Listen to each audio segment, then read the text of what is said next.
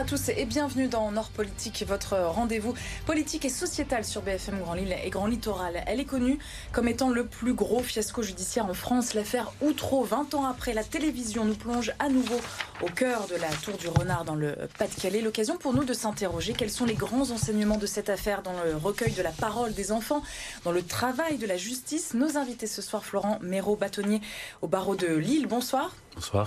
Daniel Gobert, avocate en droit de la famille. Vous avez créé également l'association Les mots, les mots pour le dire, qui lutte contre la maltraitance des enfants. Bonsoir. Bonsoir. Merci à tous les deux d'être avec nous, d'avoir accepté notre invitation. Précisons que vous n'êtes pas pénaliste, n'avez pas participé au procès d'Outreau à l'époque, vous n'intervenez pas en tant que témoin du dossier. L'idée n'étant pas de discuter des faits, mais des conséquences. Première partie.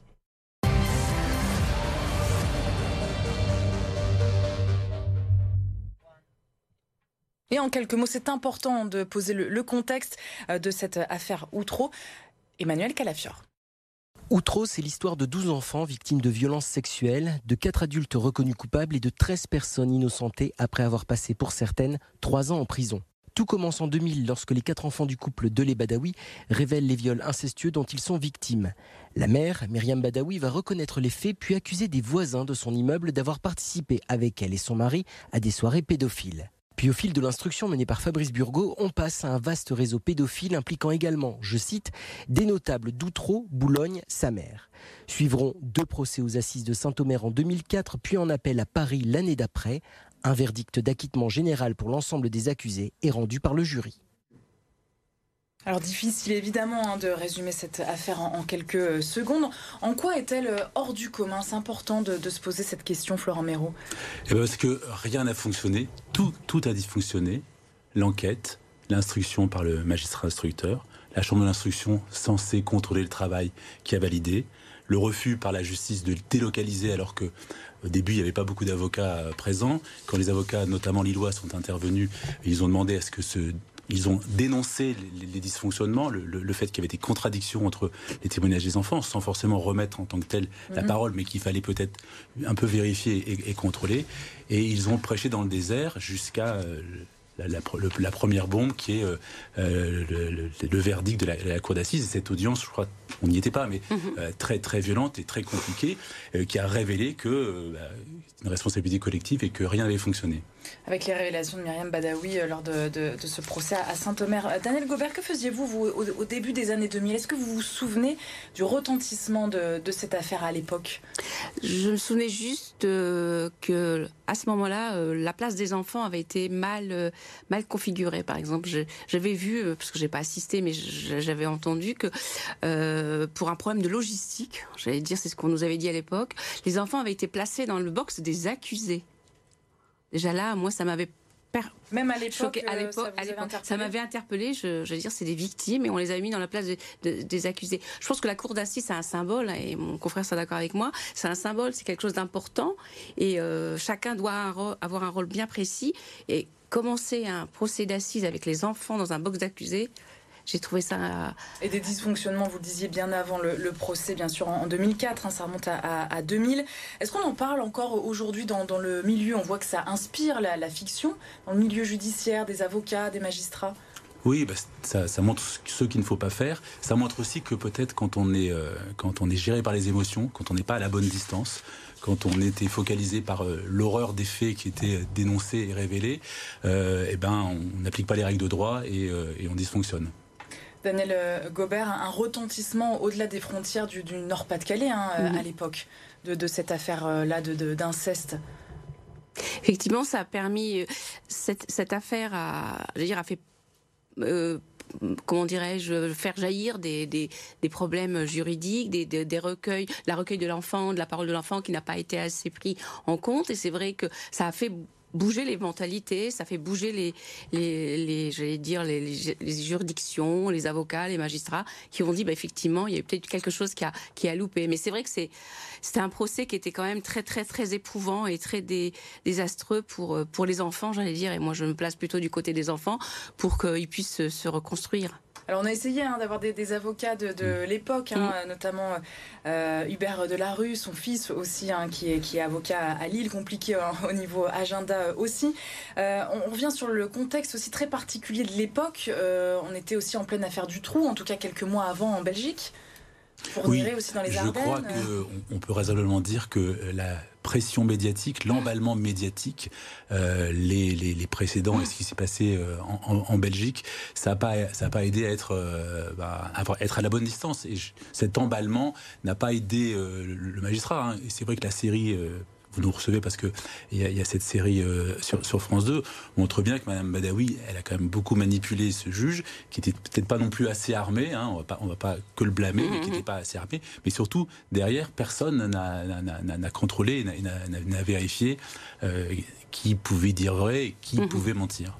Est-ce qu'en tant qu'avocat, vous, vous regardez justement ce, ce genre de, de, fiction Parce que vous avez forcément un œil un peu particulier, euh, un œil autre que le, grand public, Daniel Gobert euh, Personnellement, non, je ne regarde pas ce genre de, de, série. Je... C'est de la fiction et je. il y a des témoignages quand même des, des oui, accusés Mais ça, euh. c'est pas des. J'avoue que non, c'est pas, pas une actualité que j'ai envie de regarder. Surtout que ce ce qui m'a choqué dans, ce, dans tout ce qui s'est passé, j'allais dire par rapport à ce, à ce procès, c'est l'impact médiatique et tout, mais c'est c'était pas possible, j'allais dire. C'était indécent par rapport à ce qu'avaient vécu les enfants, en fait. Donc je vais pas en plus euh, regarder ça, euh, même s'il y a des confrères qui interviennent. Mais non, c'est impossible pour Parce moi. que 20 ans après, il y a un recul intéressant. Moi, j'ai des, je reçois des textos de confrères qui sont bouleversés, donc je pense que je le regarderai parce qu'effectivement, c'est, ça, redit les choses et euh, ça te rappelle encore une fois ce qu'il faut peut-être avoir en tête les bonnes pratiques. Même si c'est pas une première. Hein. Là, cette série télévisée, il y a eu des films, mmh. coupables, il y a eu d'autres, choses, des livres aussi. Euh, mais oui, vous disent bouleversé en quoi en fait euh, Ça les replonge dans 20 ans en De la maltraitance côté défense, hein, euh, de, de, mise en examen qui sont seuls devant le juge d'instruction. Mhm. Il n'y a pas d'avocat, mhm. donc ils sont les avocats. d'un juge d'instruction qui mène à qui mène à charge, qui se fait manipuler, personne ne le voit.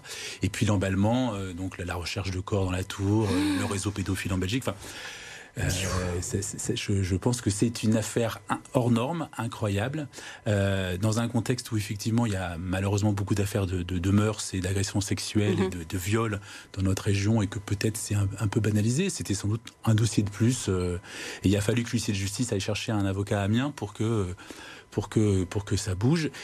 Et peut-être que la, la, la, vague a été sans doute très violente, hein, violente aussi pour les, pour les parties civiles, mais euh, qui était à, l'aune de la violence qu'avaient subi euh, des, des, des, acquittés et des, et des, et des, des, êtres humains hein, des, qui, sont, qui ont été en détention pour rien. Jusqu'à trois ans de prison, euh, de détention mmh. provisoire hein, pour ces 13 personnes innocentes. Alors comment recueillir la parole des, enfants? C'est ça qui nous intéresse aussi. On avance, quel impact sur la justice 20 ans après? C'est notre deuxième partie.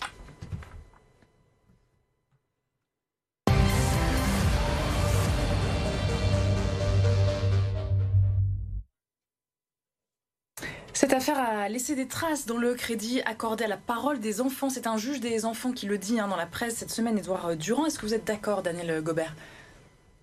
Effectivement, ça, par rapport à la parole de l'enfant, elle a été fragilisée à, la suite de l'affaire euh, Outreau. C'est vrai qu'on s'est dit, euh, la parole de l'enfant, elle est normalement sacro-sainte. On ne peut pas effectivement revenir sur la parole d'un enfant. Mais c'est vrai que là, au niveau de, euh, de, ce procès, ça a, ça a mis des, en, en évidence des problèmes. C'est pour ça que la commission d'enquête, elle avait fait plusieurs points. Il y avait deux points qu'elle avait euh, mhm. préconisés. Euh, mieux protéger les intérêts des enfants et redéfinir les conditions de recueil des déclarations des enfants. Alors justement, on... auparavant, c'était pas forcément filmé systématiquement les auditions des, des enfants avec la, la police. Aujourd'hui, c'est obligatoire? C'est censé, c'est dans la loi, c'est censé être appliqué. c'est quasiment systématiquement Ce qui est difficile dans l'affaire Outreau, c'est que c'est ces mouvements de, enfin, de balancier entre la, parole de l'enfant qui n'est pas entendue, la parole de l'enfant qui est entendue absolument. Céline Royal elle avait dit un enfant ne ment pas. Et ce qui a été remis en cause par les avocats de la défense, c'est que le juge se, basait sur, la, sur les expertises et sur la notion de crédibilité. Dès lors qu'on avait une parole, un expert qui dit c'est crédible, ça, ça, ça avait les valeurs d'évangile. Là, le mouvement fait que après cette affaire, on a peut-être un peu moins entendu les enfants. J'ai un peu l'impression comme pour les, les, les, personnes victimes de violences intrafamiliales, hein, la, parole est quand même sort, elle est libérée, euh, MeToo aussi, et que je, je pense que c'est un peu plus équilibré que ça n'a été. Euh, quel est le, mécanisme justement quand euh, il y a ce genre d'affaires de, mœurs, hein, euh, quand, un enfant doit, doit s'exprimer, doit être entendu? Comment ça fonctionne en fait tout simplement? Bah, Concrètement, déjà comme disait mon confrère, en 80, dès 98, on obligeait, j'avais une obligation pour les, pour les policiers, les gendarmes de filmer les enfants. Il y a une... On pourrait remercier Madame Brousse de la Voix de l'Enfant qui déjà en 1990 disait mais il faudrait préparer des, des accueils type pour recueillir la parole des enfants. C'est-à-dire les mettre dans un climat un peu plus de, de sécurité euh... serein, euh, une sorte de petite euh, pièce où il y aurait effectivement euh, un jouet, une table, etc. C'est le cas aujourd'hui? Oui, ça s'appelle. en fait, c'est les, les UAPED. C'est les unités d'accueil pédiatrie des enfants en danger. Donc ça se met un peu partout dans toute la France et c'est un élément important, j'allais dire, c'est une des professionnels des gendarmes ou des policiers, des psychologues, des médecins légistes, des pédopsychiatres, qui à ce moment-là vont euh, recevoir l'enfant et recueillir sa parole dans un, lieu bien déterminé. Alors il y a des... Il y en a à Lille, partout sur le Oui, il y en a un à Roubaix qui va s'ouvrir en 2023. Euh, il y en aura un sur Lille. Au risque d'en avoir un sur Arras. Il y en a déjà dans le sud de la France.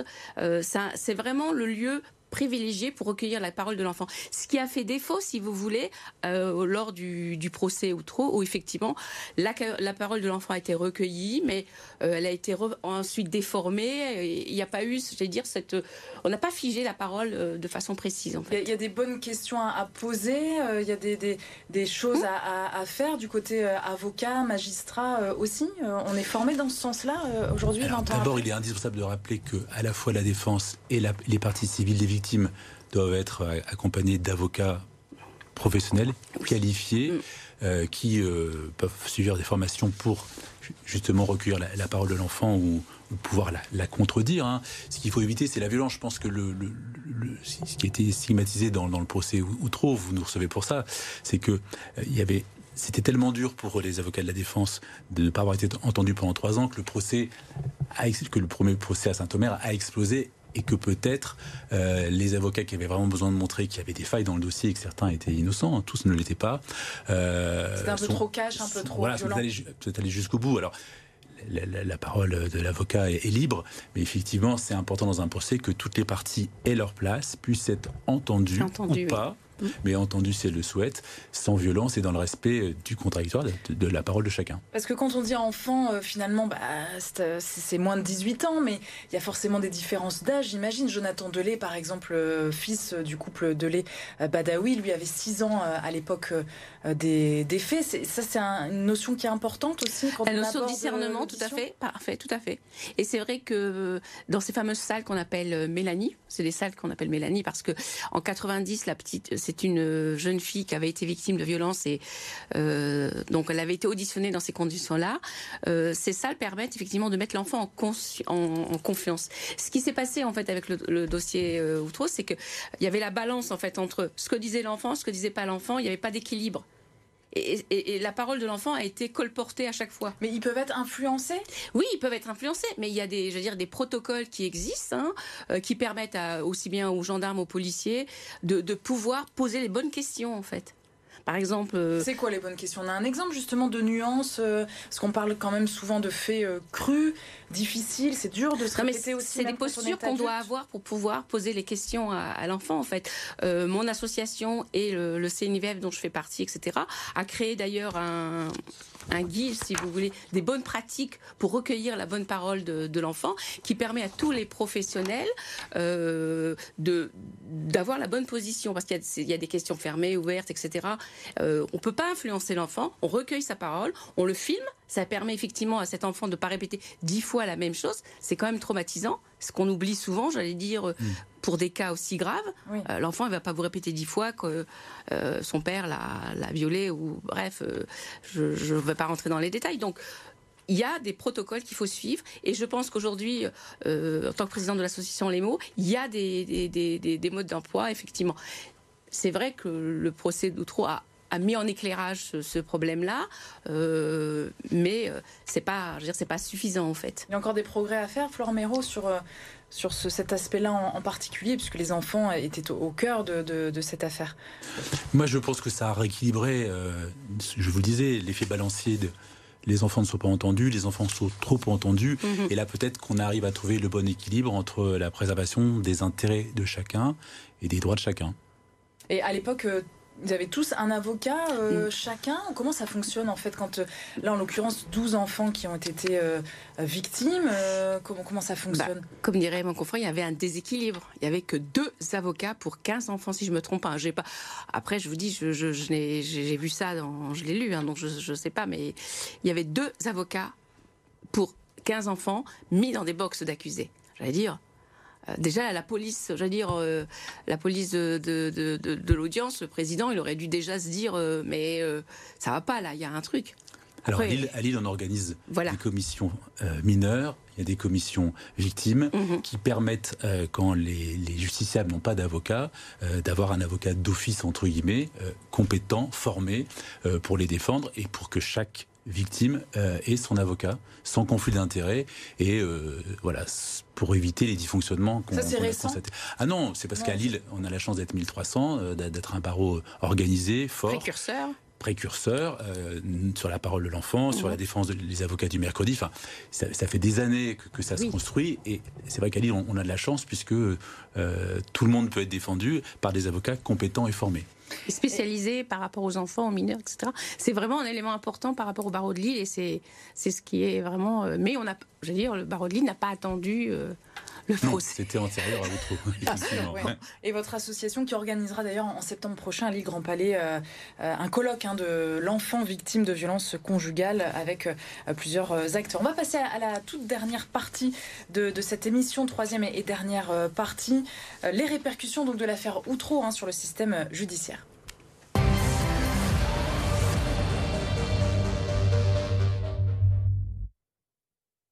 Quand on, lit la presse, on a plusieurs qualificatifs hein, l'engrenage du désespoir, du désastre, pardon, le naufrage de la justice, le scandale judiciaire. Euh, ils sont nombreux pour évoquer, euh, évoquer Outreau. On a beaucoup parlé de l'isolement du juge Burgot aussi. À l'époque, il avait 29 ans quand il arrivait à Boulogne-sur-Mer, euh, qui assure avoir toujours agi en pur technicien du droit et n'avoir rien à se reprocher. Le rôle du juge d'instruction a été remis en question après Outreau? Alors, il y a effectivement une, une loi du 5 mars 2007, suite à, à l'enquête parlementaire dont vous parliez, Mhm. euh, qui a voulu renforcer les droits de la défense.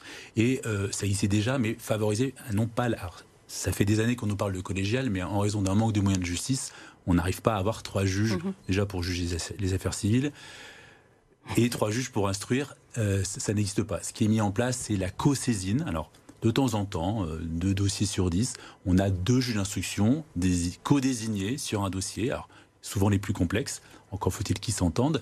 Mais euh, les juges pas forcément sur euh, les, les- les faits d'inceste euh, ou en tout cas de, de, ça dépend des de dossiers. viol de mineurs. hein, Ça dépend vraiment des dossiers. Ouais. Mais, Mais- pas, pas spécialement sur ce type de procédure. Mais c'est encore trop peu, encore trop rare cette c'est co-saisine? c'est trop rare. D'abord parce qu'il y a une culture du juge d'instruction qui aime bien être seul. C'est comme ça. Et euh, parce que, comme je vous le dirai tout à l'heure, on a un vrai problème de budget, même Mhm. s'il y a des efforts qui sont faits, et qu'on a deux fois moins de juges par habitant que les autres pays du Conseil de l'Europe, hein, comme vous le savez. Ouais. On consacre 73 euros par habitant euh, en France. Alors que la moyenne est 78 et que des pays comme l'Allemagne c'est 41 euros, l'Espagne 90 euros. Donc l'Italie et l'Espagne sont au-dessus de nous. Donc vous manquez de moyens, on manque de moyens aujourd'hui. euh, même si des efforts sont faits, Mhm. euh, le retard est difficile à rattraper et c'est essentiellement un problème de moyens. Euh, notre garde des Sceaux, Éric Dupont-Moretti, Mhm. euh, qui était avocat pénaliste hein, Mhm. à l'époque dans cette affaire Outreau, il a été euh, justement rendu célèbre, célèbre avec cette euh, affaire. Est-ce que ça peut aider Est-ce que ça peut faire avancer les, les choses Votre regard là-dessus, Daniel Gobert? Oui, effectivement, parce que là, j'ai euh, j'ai vu qu'il avait lancé un programme pour pouvoir tenir compte de- des violences faites aux enfants. Euh, par, euh, il avait lancé un programme par rapport à, en mettant des chiens en fait qui pourraient aider les enfants pour les mettre en sécurité, en, confiance, pour pouvoir, euh, j'allais dire, parler librement, si vous voulez. C'est un exemple qu'il a, qu'il a mis. Bon, je, personnellement, je pense que c'est plutôt. Je ne suis pas vraiment favorable à ce genre de, de, de pratique. Je pense que surtout, c'est surtout former les, euh, les professionnels, les avocats, les, La les prévention policiers. avant tout. La prévention avant tout. Je pense que c'est ce qui manque en France, en fait. Euh, je- dans tous les domaines, on a un constat d'échec et on oublie qu'effectivement, il faudrait peut-être commencer avant. En amont. Voilà, comme euh, l'égalité homme-femme, euh, je veux dire, c'est en CM1, en CM2 qu'on explique effectivement, il n'y a pas que maman qui fait la vaisselle. C'est un exemple. Mais vous voyez, c'est ce qui manque un petit peu en fait euh, en France. Et euh, si tous nos politiciens pouvaient se pencher sur ce problème de prévention, euh, notamment au, niveau de la, la maltraitance des enfants, je pense qu'on fera un grand, un grand pas. Je reviens sur le juge Burgot qui, lui, n'a eu, entre guillemets, qu'une simple réprimande mmh. après cette, cette, affaire. personne n'a été véritablement sanctionné, en fait. Mais c'est ce que je vous disais, c'est vraiment une chaîne de responsabilité collective. Alors, c'est aussi un seul procès. Enfin, il y a, heureusement qu'il n'y a pas en France que des procès ou trop. Mais celui-là, il a, vraiment, euh, il, a concentré, il a cristallisé toutes les difficultés. Et tous les débats aussi. Et tous les débats. Euh, personne n'a été sanctionné. La Chambre de l'instruction qui a validé, personne n'a été sanctionné. Tout le monde a continué sa carrière comme si de rien n'était. Euh, tout le monde s'est un peu remis en cause, mais la justice a, continué son œuvre sans sourciller. Euh, mais qui vérifie le, travail justement? Est-ce qu'il y a des garde-fous euh, dans les entreprises privées, voilà, on a nos entretiens, on, vérifie nos, missions, euh, nos objectifs. Est-ce que là, pour un juge d'instruction, alors l'appel de l'instruction, c'est la chambre de l'instruction qui a validé tous les actes du magistrat instructeur.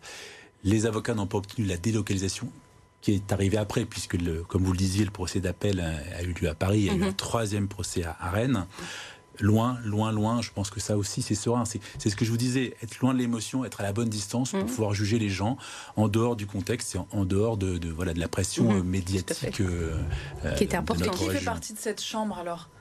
Ah, ce sont des magistrats qui sont à, la, à Douai, qui sont l'appel des, des décisions du juge d'instruction.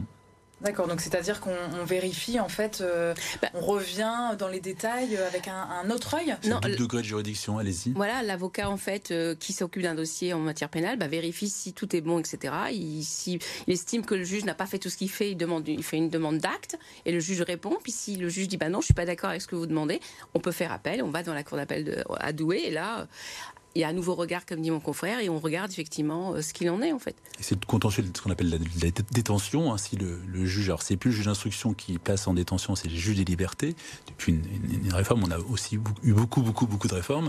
Si euh, la, personne n'est pas satisfaite d'être en détention provisoire, hum. on peut comprendre, elle peut saisir la chambre de l'instruction. Donc c'est d'autres juges en appel qui euh, refont le procès. Mais il n'y a pas eu de véritable réforme, en tout cas, suite euh, à Outreau et à cette commission parlementaire de 2006 Il y a une grande loi, mais qui n'est pas allée jusqu'au bout. Et après, malheureusement, nous avons subi outre les problèmes de, budget, des lois en civil et au pénal tous les six mois qui font que pour comprendre la loi, euh, même les avocats euh, ont quelques, et les magistrats ont quelquefois du mal. Donc peut-être qu'on devrait avoir un toilettage et une pause législative pendant quelques années pour pouvoir se poser en procédure pénale comme civile. Hmm. Et sur le fond, on a des lois tous les six mois et des, empilements de, de, Des millefeuilles de loi, je dirais. De loi, Donc il y a une refonte complète à faire finalement de, de la justice euh, pour vous aujourd'hui? Moi, je pense, euh, je partage l'avis de mon confrère, il faut se poser calmement, qu'on arrête de nous sortir des lois ou des textes qui changent tous les cinq minutes. Je veux dire, moi, ça fait 30 ans que je suis avocat, mais je me dis, mais c'est pas possible. je veux dire, c'est compliqué. Et effectivement, on pourrait effectivement, notamment au niveau, au niveau pénal, être beaucoup plus, euh, plus clair et précis par rapport, euh, par rapport aux enfants. On a des outils. En France, on a beaucoup d'outils, on a beaucoup de lois. Arrêter l'hémorragie euh, législative, c'est pas possible. Mais... Sachant que le citoyen lui-même, pour, pour lui, c'est quand même un c'est du chinois, hein. c'est du chinois. C'est du chinois parce que. Mais quand il est justiciable et que son procès dure des années, il se rend bien compte que ça ne fonctionne pas. Et qu'il un se plonge justement dans, tout Parce qu'il attend une date devant le juge, mmh. une décision qui peut être prorogée. Euh, non, c'est très long. Et c'est aussi je le redis, hein, un problème de budget, euh, même si le ministère et, Éric Dupont-Moretti euh, euh, dit que la justice est réparée, elle l'est pas, mais en tout cas... Il augmente le budget, il augmente Le budget augmente, une partie consacrée, et heureusement d'ailleurs à la prison, puisque mmh. les, détenus ont des conditions souvent indignes et catastrophiques. Merci. Mais quand on voit ça de l'extérieur outre, on se dit, oui, bah, est-ce que je peux, moi, demain, faire trois ans de prison comme ça, alors que je suis innocent, de la détention provisoire, c'est encore possible ça? Vous voulez qu'on soit positif? ou négatif Moi, je vais être très positif. Non, non, non, non, non. On a des super juges, on a des super avocats. Ils vont pas faire trois ans de prison. Parce que c'est ça aussi qu'on retient de, c'est des innocents euh, sont allés en prison, euh, à envoyer des lettres, euh, à demander de, de, de sortir sous condition toutes les semaines. il y en a un qui est mort en détention, hein, il y en a qui s'est suicidé en détention. Et l'huissier de justice, il a aussi fait une tentative de suicide après. Non, mais c'est effectivement dramatique. Alors, euh, l'erreur de la fin pour Alain Maréco. Ouais. L'erreur est humaine. Il y, a, il y aura encore des, dysfonctionnements ou des erreurs euh, judiciaires, hein, mais euh, on est tous là pour veiller à ce qu'il y en ait le moins possible. Et vous avez ce rôle-là aussi de pouvoir faire le focus sur les situations qui sont, euh, qui sont anormales ou, scandaleuses. C'est ça la démocratie. D'expliquer, euh, d'éclairer. Un dernier petit mot peut-être avec, euh, on en a peu parlé, mais le lien avec la police, ça c'est très important aussi pour, pour vous, en tout cas là en l'occurrence pour les, pour les pénalistes, quand une, affaire est instruite aussi Alors déjà, les avocats, et ça a été, il y a deux révolutions qui sont fondamentales dans la démocratie. Le droit à, l'avocat dès, dès la première minute d'audition, garde de vue, audition libre. Et ça fonctionne. Ça a été dur au début, on était mal reçu, mais maintenant ça fonctionne très bien et ça permet de, bah, de qu'il n'y ait pas dans un procès verbal quelqu'un qui dise mais moi j'ai jamais dit ça, mm-hmm. de vérifier que les droits sont, respectés, que la parole soit, soit la, vraie parole. Et un deuxième droit fondamental sous pression européenne qui est le droit au silence qui n'est pas toujours appliqué, mais on a le droit de ne pas de, de se taire, de et... taire et d'attendre que le juge fasse son travail et, trouve les preuves euh, de ce qu'on vous reproche. Ça, on ne le sait pas forcément. Merci beaucoup en tout cas à tous les deux d'avoir été avec nous. Daniel Gobert, je rappelle le nom de votre association, Les mots M-A-U-X et les mots pour le dire. Merci, très belle soirée. On se retrouve la semaine prochaine pour un nouveau Nord Politique.